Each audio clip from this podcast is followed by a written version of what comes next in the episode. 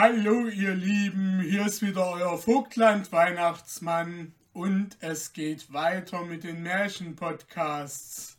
In der letzten Woche hatten wir ja unseren letzten Märchenpodcast von den Brüdern Grimm und ich hatte schon angekündigt, dass es heute mit einem neuen Märchenautor weitergeht, Wilhelm Hauff. Zu Wilhelm Hauff möchte ich eine kleine Einleitung machen weil der Wilhelm Hauff ein wenig anders Märchen gemacht hat, als andere Märchenschriftsteller das gemacht haben. Und zwar hat Wilhelm Hauff für seine Märchen immer eine Rahmengeschichte gehabt, in die er mehrere andere Märchen eingebettet hat. Das heißt, es gibt eine große Rahmenhandlung und innerhalb dieser Rahmenhandlung werden von den einzelnen Figuren der Rahmenhandlung Märchen erzählt. Den Märchenerzählpart übernehme natürlich in dem Fall ich und ich bringe euch auch gleich die Rahmenhandlung mit und deshalb wird sich der Märchenpodcast jetzt äh, in den nächsten Wochen so gestalten, dass ich vor der ja, äh, kurzen, vor dem kurzen Intro die Rahmenhandlung fortsetze, bevor ich dann zu dem eigentlichen Märchen komme. So viel wollte ich euch schon mal dazu sagen. Und jetzt nach der Intro-Musik kommt dann gleich das erste Märchen. Das erste Märchen ist ein kleiner Sonderfall, denn das ist ein unabhängiges Märchen und nennt sich Märchen als Almanach. Ich wünsche euch jetzt viel Spaß kurz nach der Intro-Einleitung.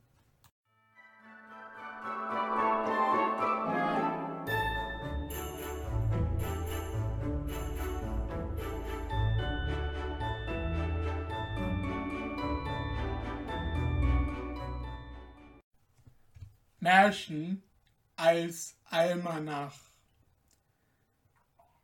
In einem schönen fernen Reiche, von welchem die Sage lebt, dass die Sonne in seinen ewig grünen Gärten niemals untergehe, herrschte von Anfang an bis heute die Königin Fantasie.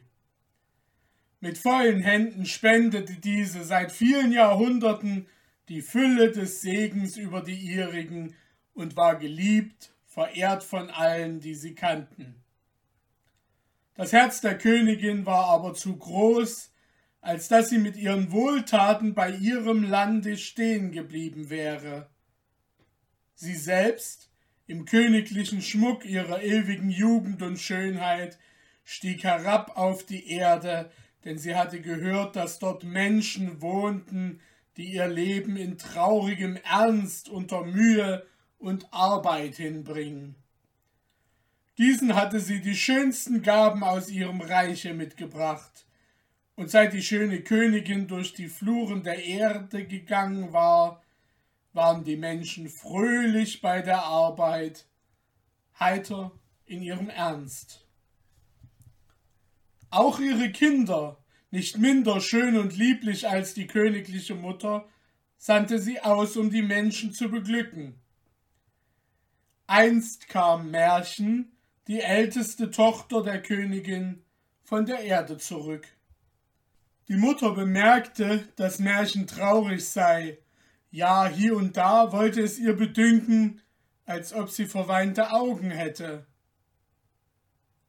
Was hast du, liebes Märchen? sprach die Königin zu ihr. Du bist seit deiner Reise so traurig und niedergeschlagen. Willst du deiner Mutter nicht anvertrauen, was dir fehlt? Ach, liebe Mutter, antwortete das Märchen, ich hätte gewiss nicht so lange geschwiegen, wenn ich nicht wüsste, dass mein Kummer auch der deinige ist. Sprich immer, meine Tochter, bat die schöne Königin. Der Gram ist ein Stein, der den Einzelnen niederdrückt, aber zwei tragen ihn leicht aus dem Wege. Du willst es? antwortete Märchen. So höre. Du weißt, wie gern ich mit den Menschen umgehe, wie ich freudig auch zu den Ärmsten vor seine Hütte sitze, um nach der Arbeit ein Stündchen mit ihm zu verplaudern. Sie boten mir auch sonst gleich freundlich die Hand zum Gruß, wenn ich kam, und sahen mir lächelnd und zufrieden nach, wenn ich weiterging. Aber in diesen Tagen ist es gar nicht mehr so. Armes Märchen, sprach die Königin und streichelte ihr die Wange, die von einer Träne feucht war. Aber du bildest dir vielleicht dies alles nur ein. Glaube mir, ich fühle es nur zu gut, entgegnete Märchen. Sie lieben mich nicht mehr. Überall, wo ich hinkomme, begegnen mir kalte Blicke. Nirgends bin ich mehr gern gesehen. Selbst die Kinder, die ich doch immer so lieb hatte, lachen über mich und wenden mir altklug den Rücken zu. Die Königin stützte die Stirne in die Hand und schwieg sinnend. Und woher soll es denn? fragte die Königin. Komm, Märchen, dass sich die Leute da unten so geändert haben. Sieh, die Menschen haben kluge Wächter aufgestellt, die alles, was aus deinem Reich kommt, o Königin Phantasie, mit scharfem Blicke mustern und prüfen. Wenn nun einer kommt, der nicht nach ihrem Sinne ist, so erheben sie ein großes Geschrei, schlagen ihn tot oder verleumden ihn doch so sehr bei den Menschen, die ihnen aufs Wort glauben, dass man gar keine Liebe, kein Fünkchen Zutrauen mehr findet.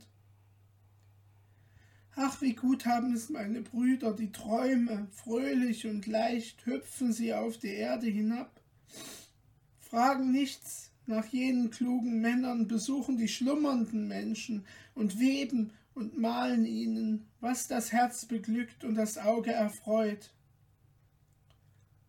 Deine Brüder sind Leichtfüße, sagte die Königin, und du, mein Liebling, hast keine Ursache, sie zu beneiden. Jene Grenzwächter kenne ich übrigens wohl. Die Menschen haben so Unrecht nicht, sie aufzustellen. Es kam so mancher windige Geselle und tat, als ob er geraden Wegs aus meinem Reiche käme, und doch hatte er höchstens von einem Berge zu uns herübergeschaut. Aber warum lassen Sie dies mich, deine eigene Tochter, entgelten? weinte Märchen. Ach, wenn du wüsstest, wie sie es mir gemacht haben. Sie schalten mich, eine alte Jungfer, und drohten, mich das nächste Mal gar nicht mehr einzulassen. Wie? Meine Tochter nicht mehr einzulassen? rief die Königin, und Zorn erhöhte die Röte ihrer Wangen. Aber ich sehe schon, woher dies kommt. Die böse Muhme hat uns verleumdet. Die Mode? Nicht möglich, rief Märchen.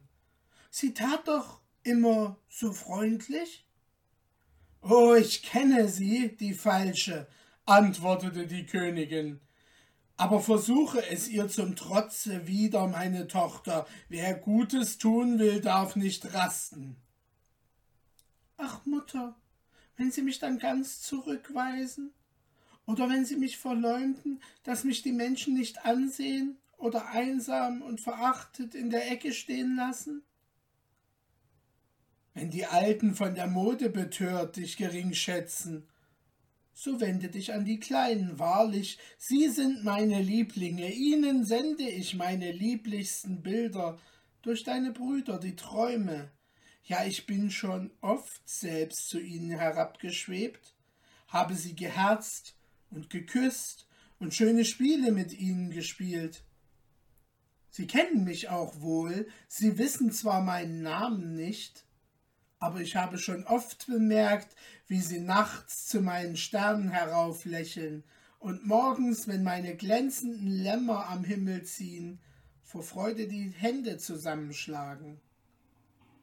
Auch wenn sie größer werden, lieben sie mich noch, Ich helfe dann den lieblichen Mädchen bunte Kränze flechten, und die, die wilden Knaben werden stiller, wenn ich auf hoher Felsenspitze mich zu ihnen setze, aus der Nebelwelt der fernen blauen Berge hohe Burgen und glänzende Paläste auftauchen lasse und aus den rötlichen Wolken des Abends kühne Reiterscharen und wunderliche Wallfahrtszüge bilde. Oh, die guten Kinder, rief Märchen bewegt aus. Ja, es sei, mit ihnen will ich es noch einmal versuchen. Ja, du gute Tochter, sprach die Königin, gehe zu ihnen, aber ich will dich auch ein wenig ordentlich ankleiden, dass du den Kleinen gefällst, und die Großen dich nicht zurückstoßen. Siehe, das Gewand eines Almanach will ich dir geben. Eines Almanach? Mutter, ach, ich schäme mich so, vor den Leuten zu prangen. Die Königin winkte und die Dienerinnen brachten das zierliche Gewand eines Almanach. Es war von glänzenden Farben und schöne Figuren eingewoben. Die Zofen flochten dem schönen Märchen das lange Haar, sie banden ihr goldene Sandalen unter die Füße und hingen ihr dann das Gewand um. Das bescheidene Märchen wagte nicht aufzublicken, die Mutter aber betrachtete sie mit Wohlgefallen und schloss sie in die Arme. Geh hin, sprach sie zu der Kleinen, mein Segen sei mit dir, und wenn sie dich verachten und höhnen, so kehre zu mir zurück. Vielleicht das spätere Geschlechter, getreuer der Natur, ihr Herz dir wieder zuwenden. Also sprach die Königin Phantasie. Märchen aber stieg herab auf die Erde, mit pochendem Herzen nahte sie dem Ort, wo die klugen Wächter hauseten. Sie senkte das Köpfchen zur Erde, sie zog das schöne Gewand enger um sich her, und mit zagendem Schritt nahte sie dem Tor. Halt! rief eine raue, tiefe Stimme. Wache heraus, da kommt ein neuer Almanach! Märchen zitterte, als sie dies hörte. Viele ältliche Männer von finsterem Aussehen stürzten hervor. Sie hatten spitzige Federn in der Faust und hielten sie dem Märchen entgegen. Einer aus der Schar schritt auf sie zu und packte sie mit rauer Hand am Kinn. Nur den Kopf aufgerichtet, Herr Almanach, schrie er dass man ihm in den Augen ansieht, ob er was Rechtes ist oder nicht. Errötend richtete Märchen das Köpfchen in die Höhe und schlug das dunkle Auge auf. Das Märchen, riefen die Wächter und lachten aus vollem Halse. Das Märchen haben Wunder gemeint, was da käme. Wie kommst du nur in diesen Rock? Die Mutter hat ihn mir angezogen, antwortete Märchen.